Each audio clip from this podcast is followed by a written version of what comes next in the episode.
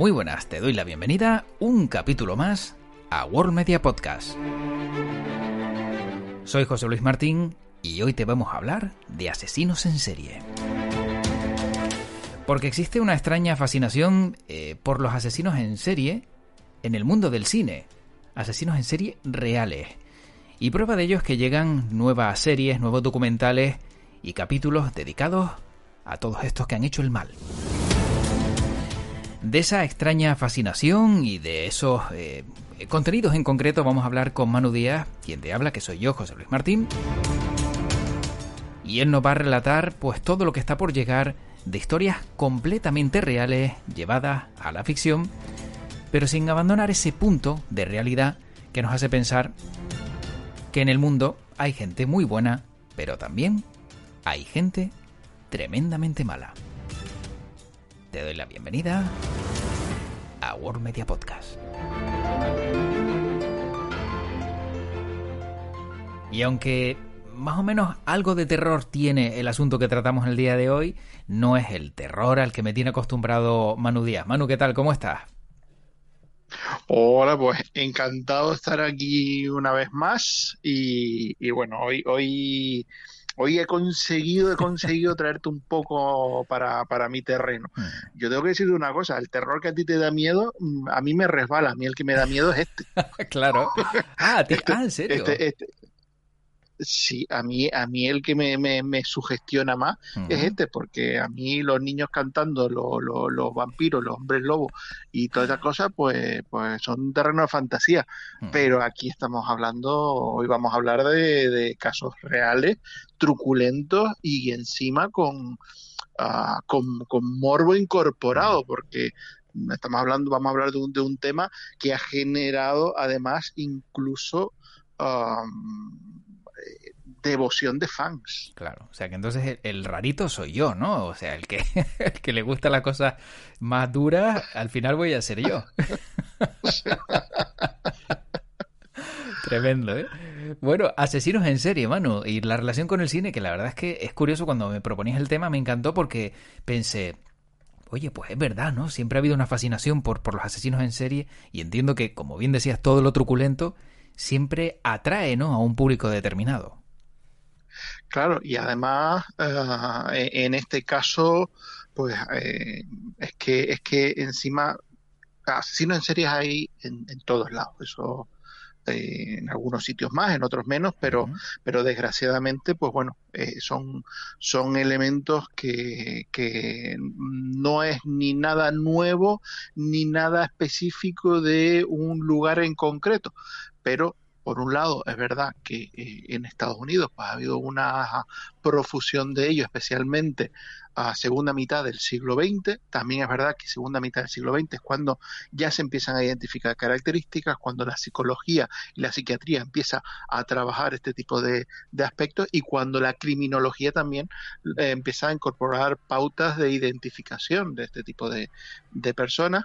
Ah, y después que mm, al final, pues como en todo, mm, eh, cine se hace en todos sitios, pero el cine de Hollywood, por su profusión, por su divulgación, por por, por, la implantación que tiene en, en, todos los países, pues al final es el que acaba generando uh, pues digamos un tipo de cultura popular muy específica dentro de los Estados Unidos. Y, y, el tema de los asesinos en serie es verdad que ha entrado a formar parte de, de la cultura popular eh, en algunos casos a través de los medios de comunicación, pero eh, evidentemente el cine pues ha sido un, elemento fundamental. Mm.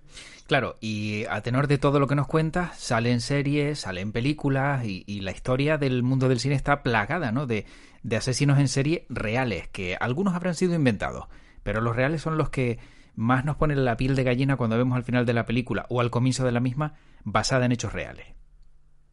Efectivamente, además no solo eso, sino que en los últimos tiempos en las plataformas hemos encontrado también que, no solo películas, sino miniseries que se han ido ah, inspirando en estos casos reales y en algunos casos miniseries, mm, digamos, de, aunque inspirada en casos reales, pero miniseries de ficción, pero que a su vez vienen acompañadas, digamos ya como de paquete, con eh, documentales en los que, eh, sobre todo, como decimos, esa, mm, eh, es, ese grupo de, de criminales que, que son posteriores, sobre todo a los años 70, mm, de los que se ha, quedado registro de, entrevistas donde han contado ellos de su de propia voz su, sus experiencias. Entonces, pues ahora nos estamos encontrando con muchos documentales que están recuperando ese material, así que nos podemos ver, como quien dice, la peli o la miniserie y después enfrentarnos a, a las confesiones reales de estas personas. Y dentro de lo que eh, conocemos, Manu, mm, así eh, pensando rápidamente, aparte de lo que pueda venir, para ti, eh, ¿cuál sería a lo mejor el, la serie o la película característica de un asesino en serie real? ¿Cuál crees que, que, es la más llamativa o la más conocida? Bueno, em, la más llamativa, las más conocidas son dos que en principio nos hablan de personajes de ficción, pero Ah, curiosamente son dos películas de terror fundamentales, absolutamente fundamentales de la historia del cine y que sus personajes se inspiran en un hecho real. Ah, hablamos de Psicosis y de La Matanza de Texas, que en ambos casos se inspiran en ah, Ed Gein, eh, un asesino en serie de Wisconsin que vivía en, en zona rural, la más lo que eh, e, e, en aquel momento se llamaba y, a día de hoy ya pues eh, digamos no, no, no gusta mucho el término pero lo que se llama basura blanca es decir eh, gente de un estrato muy bajo de, de, la sociedad pero que, que vivía em, aislado en, en digamos, con, un, con un, en, su, en una casa familiar, con un pequeño terreno que apenas se relacionaba con, el, con el, la gente del pueblo eh, y que de repente pues empiezan a descubrir un montón de, de, cadáveres en, en, el terreno.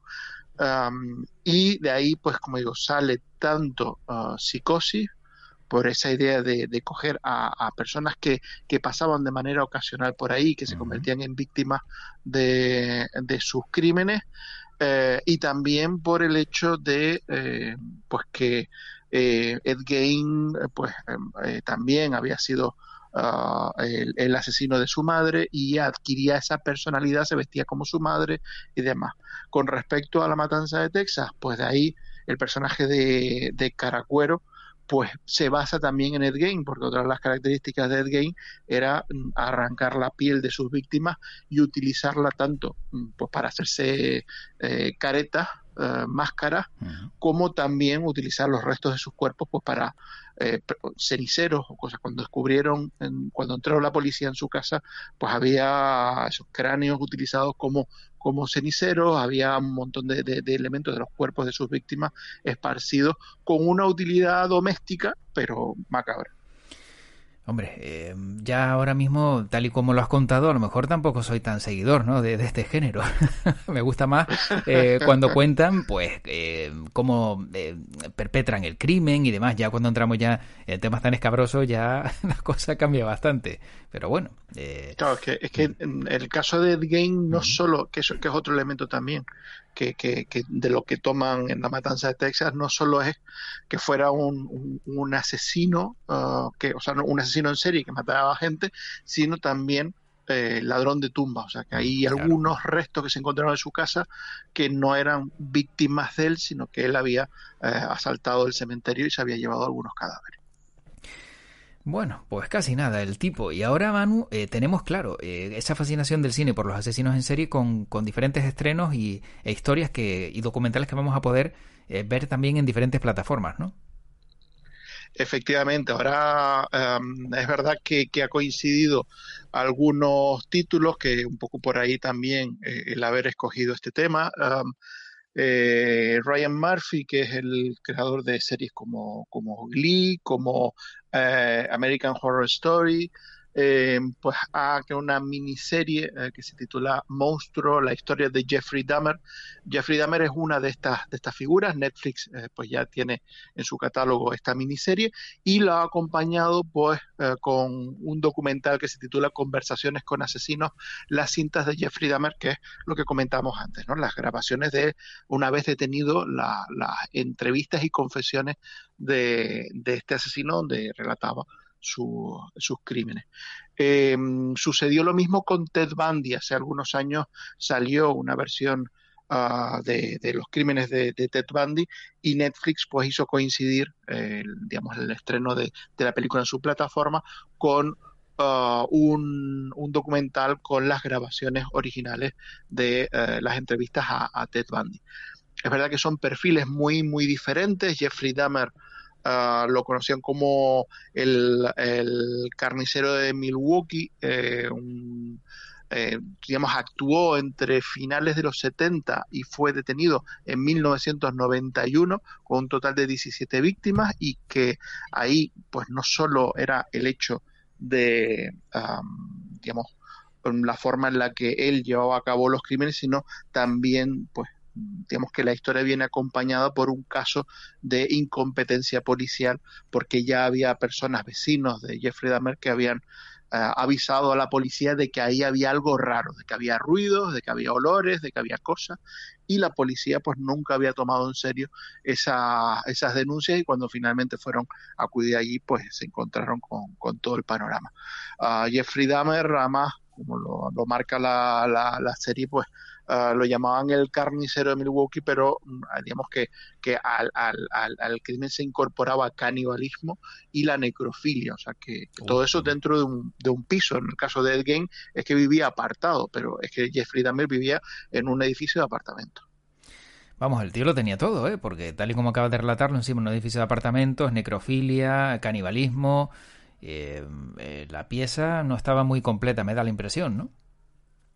Bueno, en este caso, bueno, estamos hablando de, todo, en, todo momento personas ah, con, con ah, digamos, un, uh, con trastornos mentales muy graves. ¿no? En este caso no, no, es, no estamos hablando aquí casos de, por ejemplo, un sicario de la mafia, que es una persona que, que, que dentro de lo que cabe eh, mentalmente eh, sabe lo que está haciendo, eh, pero que lleva a cabo sus crímenes por una cuestión de, pues de dinero, de, en este caso no estamos hablando de personas que tienen un comportamiento que muchas veces vienen determinados por traumas, um, traumas infantiles, eh, personas que, que, um, su incapacidad para eh, sociabilizar pues les lleva a, tener una, una, una, vida interior tortuosa una relación con el sexo también pues mm, cada vez más ah, agresiva y que eso pues va generando esa uh, esa mentalidad ah, psicótica no pero eh, frente a eso, pues tenemos desde casos como el que decimos de Ed Gain, de, de, personas que, que mm, digamos, tienen una personalidad asocial, que, que, un, que están alejados de, un entorno social y van cometiendo sus crímenes por la gente que va llegando hasta ellos, o el caso opuesto que podría ser Ted Bundy, que era eh, una persona con una vida aparentemente eh, estable, con, una pareja eh, y que tenía, de Ted Bundy se decía que era un seductor nato, tenía una capacidad de hablar con las personas, de, de de seducir a la gente, no solo seducir en, en una cuestión sexual o, o, romántica, sino que era una persona con un carisma muy especial y, y que incluso pues a, sus vecinos o, o, a la gente con la que se relacionaba, pero que no, no iban a ser víctimas suyas, siempre los encandilaba, ¿no? Y, y um, Ted Bundy pues fue eso, fue una, un personaje que cuando fue detenido eh, había, eh, digamos, profusión de, de, mujeres que se manifestaban por fuera de, de la prisión donde estaba, ah, incluso con carteles de quiero ser una de tus víctimas. Uf, bueno, bueno, bueno, bueno. si uno estaba mal de la cabeza, las seguidoras mm, tampoco me daba que, estuvieran muy, muy bien, ¿no? Eh, porque además, si no me equivoco, Manu, corrígeme si, me, si, si estoy errando, pero el dato está entre, eh, eh, creo que 36 asesinatos confirmados, pero mm, la cifra real aseguraban que podía superar las 100 víctimas, ¿no? Claro, es que en muchos de estos casos... Hmm. Mm, bueno, el caso de Ted Bundy es que con Ted Bundy eh, él eh, contó historias y, muchas de ellas no se saben si fueron ciertas, no se sabe si se cayó otras. Claro. Eh, fue en ese sentido fue bastante engañoso en, sus declaraciones, ¿no? Bueno, sí es verdad que algunas cosas que él había ah, confesado haber hecho, pues se ha demostrado que, que no, que estaba mintiendo. Pero mm, hay casos que él no, no confesó, pero que las pruebas digamos, dan indicios de que pudieron ser víctimas suyas. Entonces, en el caso de Ted Bundy es un caso, eh, la verdad es que, que un tanto um, todavía uh, sin, sin, sin uh, cerrar del todo en el sentido de que, que hay, hay un conjunto de, de víctimas que podrían o no podrían, no está demostrado si son víctimas de, de Ted Bundy. En el caso de Dead Game, pues lo que tenemos es la, el, el, grupo que sí sabemos que fueron asesinados por él y eh, aquellos que fueron de sus saqueos de, tumbas. Lo que pasa es que los que fueron saqueados sí han sido identificados debido al registro de defunción. Mm, de los dos, Manu, eh, ¿a cuál peor? No sé en la escala cuál podría mm, resultar más macabro, pero eh, si observamos lo que está por venir, ¿no? O esos contenidos eh, asociados, como decíamos, ¿no? Al cine o a las series, ¿cuál crees que podría tener más peso dentro de, mm, de los seguidores, ¿no? Que, generaría más, más atracción. quizá el, bueno, lo, que estabas contando, ¿no? sobre Ted Bundy. o sea, a, nivel de popularidad. Mm, Ted Bundy mm, como, o sea, la figura de Ted Bundy se lleva, se lleva la palma.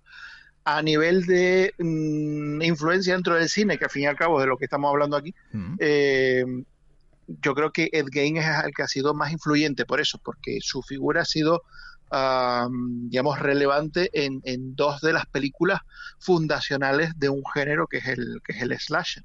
O sea, todos los Freddy Krueger, Jason Burgess, Michael Myers, eh, Chucky, toda esa ristra de, de, asesinos en serie de corte fantástico que, han nutrido el, cine de los años 70 en adelante, eh, son herederos de un género creado por, en este caso, por, por Alfred Hitchcock y por Toby Hooper con, con Psicosis y, La Matanza de, Texas.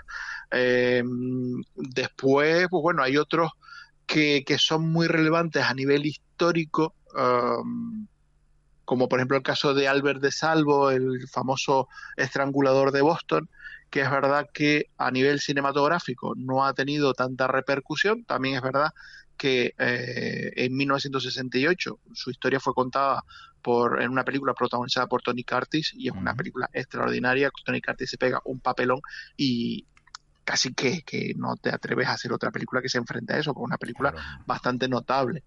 Eh, y otros que son, que sí se han hecho películas sobre ellos, pero que quizás porque además tocan otros aspectos más sensibles todavía, pues el cine ha pasado un poco de puntillas por ello. Hablamos, por ejemplo, del caso de John Wayne, John Wayne Gacy, ah, llamado el payaso asesino, eh, que, claro, digamos que, que, en sus crímenes también pues hay mucho infanticidio. Entonces, eso a la hora de llevarlo al cine, eh, que se ha llevado, se ha llevado la historia de John Wayne Gacy al cine, o en este caso una película que salió en, en digamos, directamente en formato doméstico, pero son ya, digamos, eh, tipo de violencia que entra en terrenos mucho más, ah, más delicados.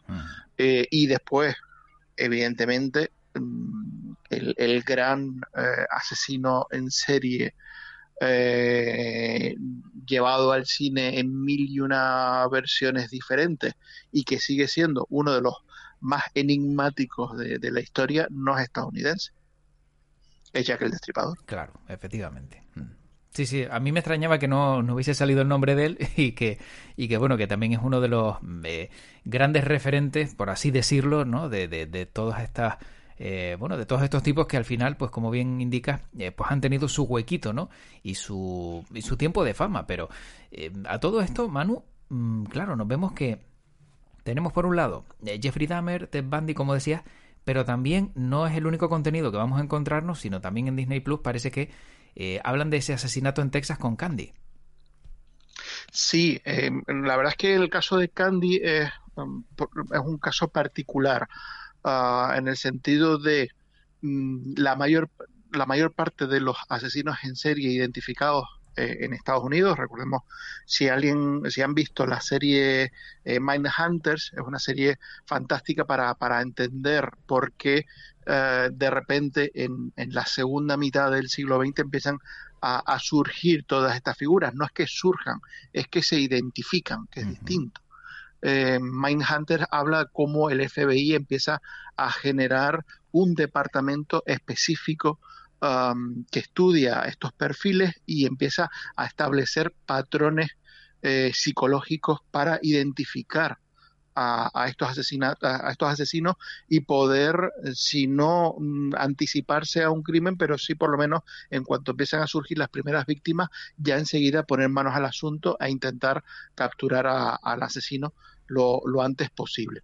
Eh, entonces, por eso, mm, digamos que, que hablamos de un digamos, un espacio temporal tan determinado, pese a que sabemos que existen eh, referencias de, asesinos en serie eh, anteriores. El caso de Candy es uno, eh, es particular porque en todos en estos estudios, por regla general, el perfil suele ser un perfil masculino. y mujeres asesinas en serie, pues a ver las hay, por supuesto, mm. Mm, pero en, en ah, menor cantidad y, o al menos han sido identificadas menos. Y entonces, pues e, en este caso, la, la, la película que comentamos, que, que está en, ah, se presenta en Disney Plus, dentro de pues esa, de, ese apartado que es eh, Star, que es donde cae pues toda la, la producción sobre todo de lo que era la, la Fox y que tiene un perfil más adulto, pues aquí hablamos eh, de Candy Montgomery, eh, eh, llamada también la, la, la, la, asesina del hacha, ah, que, que, se dedicó también a, a tener una serie de, de víctimas cercanas, ¿no? Ah, tenemos también, por así decirlo, dentro de, un perfil femenino, pues por ejemplo el caso de, de Eileen Wurmos, ah, que fue también una asesina en serie que eh, un poco su, su actividad eh, fue eh, pues a lo largo de la década de los mm, finales de los 80, principios de los 90, fue em, arrestada en 1990 y que, bueno, su, su historia, entre otras cosas, fue llevada al cine en la película Monster en 2003, que fue le proporcionó un Oscar a, a Charlie Theron. Eh, pero tenemos esto, en este caso, una mujer prostituta que había sufrido abusos sexuales a lo largo de toda su vida y que, um, pues, pasó a, de, de, víctima a ser la agresora, a, a asesinar hombres con ese perfil depredador y, abusivo que ella había sufrido. O sea que entonces, eh, en Asesinato en Texas, Candy, vamos a encontrarnos el perfil femenino, ¿no? De, también de una asesina en serie. Efectivamente, sí. En, eh, como digo, es, es menos común, menos común encontrar ese, ese perfil, eh, pero aquí pues tenemos una película que está protagonizada, perdón, una película no es una miniserie, son cinco episodios, eh, protagonizada por, por Jessica Biel, eh, curiosamente una actriz que últimamente no se prodigaba mucho en, en, cine desde, desde, hace tiempo y que pues digamos que uno de los, de los títulos que, que la, saltar, la lanzaron a la fama fue un remake de La Matanza de Texas en 2003. Así que parece que, el tema de, de, los asesinos en serie pues ha sido también recurrente en su filmografía. Eh, y en este caso, pues como decimos eso, contando el caso de, de, esta asesina, Candy eh, Montgomery, y a la que un poco la, la, identifican sobre todo después del el asesinato de, de su vecina, eh, Betty Gore. Curiosamente, Gore, apellido que en inglés significa eh, sangriento. sí, sí, sí. qué curioso, qué curioso.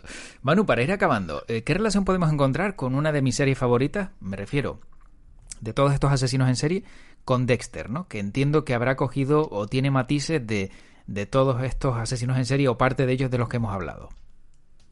Claro, Dexter es una serie um, donde el protagonista es eh, cumple los dos perfiles. Es por un lado investigador y por otro lado asesino en serie.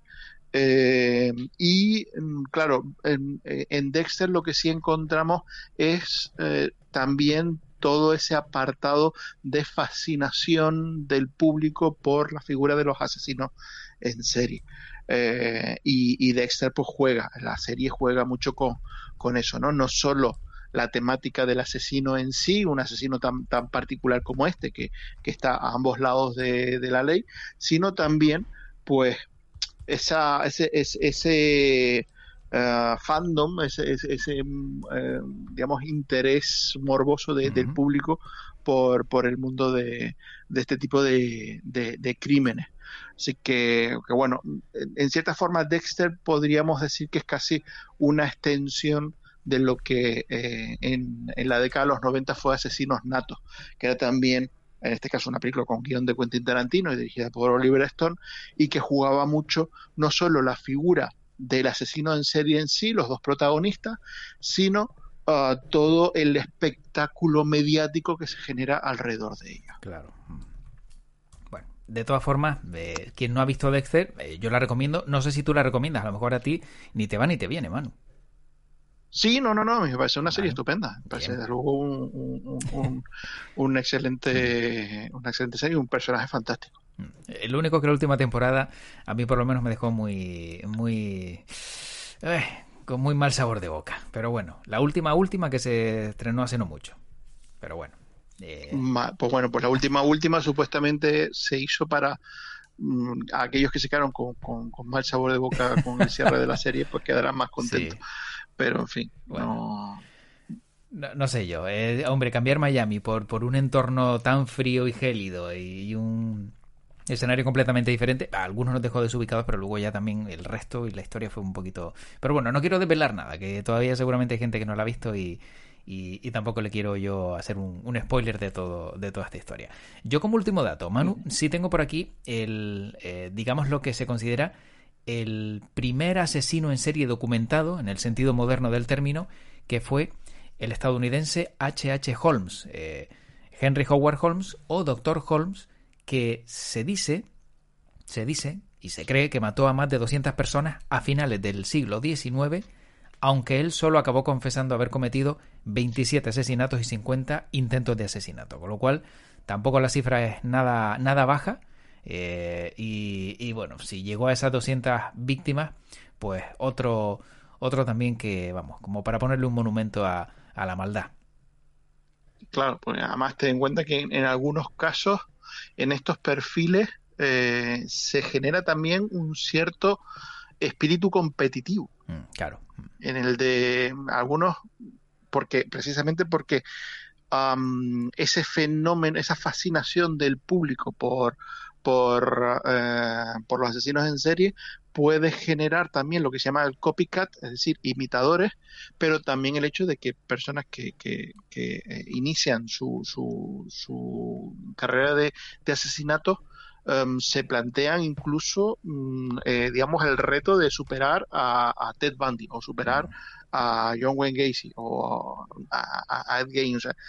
incluso dentro de, ese mm, de esa mentalidad torturada hay incluso quien algunos eh, pues optan por, por, por esa línea, ¿no? Y después, pues bueno, eh, en las entrevistas que, que el FBI ha hecho de algunos de ellos, pues hay un o sea, se recrean y hay un orgullo propio oh. por, por los crímenes eh, cometidos y, a veces pues incluso mm, pues comparándose, pues mira, pues yo conseguí esto que, que fulanito no, no logró hacer. Así que eh, al final la fascinación no solo habla mal de nosotros mm. como morbosos del crimen, sino también mm, eh, habla mal de, de, nosotros porque prodigamos también una serie de patrones y comportamientos. Efectivamente. Bueno, Manu, tenemos que terminar. La verdad es que me ha encantado este capítulo en el día de hoy, este podcast. ¿Y vas a dormir esta noche? Mm, yo duermo perfectamente. A ti no hay quien te altere el sueño, ¿no? Fantástico. Pues me ha encantado, Manu, este, este ratito. Y bueno, como siempre, lo único que me queda es invitar a todos los que nos escuchan, a, esa persona que nos está escuchando, a que nos siga en worldmedia.es y también, bueno, pues también como te suelo decir a ti, que el podcast te acompañe, Manu. Así que hasta la próxima. Pues larga y próspera vida al podcast. Un abrazo, chao. Pues como acabas de comprobar en este capítulo, hay gente que ha dejado su huella en el mundo y esa huella no ha servido para ayudar a otros, sino todo lo contrario, para arrebatarle sus vidas. Y esto luego se lleva al cine, se lleva a diferentes plataformas y conocemos esas historias. Quizás la eh, parte que positiva, por así decirlo, de todas estas historias es que conociéndolas intentaríamos, intentaríamos ojalá que no se repitieran no creo que ninguno de nosotros, ni a ti por ejemplo, se nos ocurra hacer todo lo que esta gente hizo en su día y ojalá eso no vuelva a pasar. Termino como siempre deseándote lo mejor y recordándote que tienes a World Media Podcast a tu disposición para que puedas seguir disfrutando de todos los contenidos que aquí te proponemos, worldmedia.es, al igual que en las diferentes plataformas donde nos encuentras. Así que como siempre, disfruta mucho de estos capítulos, te invito a seguir escuchándolos y además te deseo que tu podcast te acompañe. Cuídate mucho y cuidado.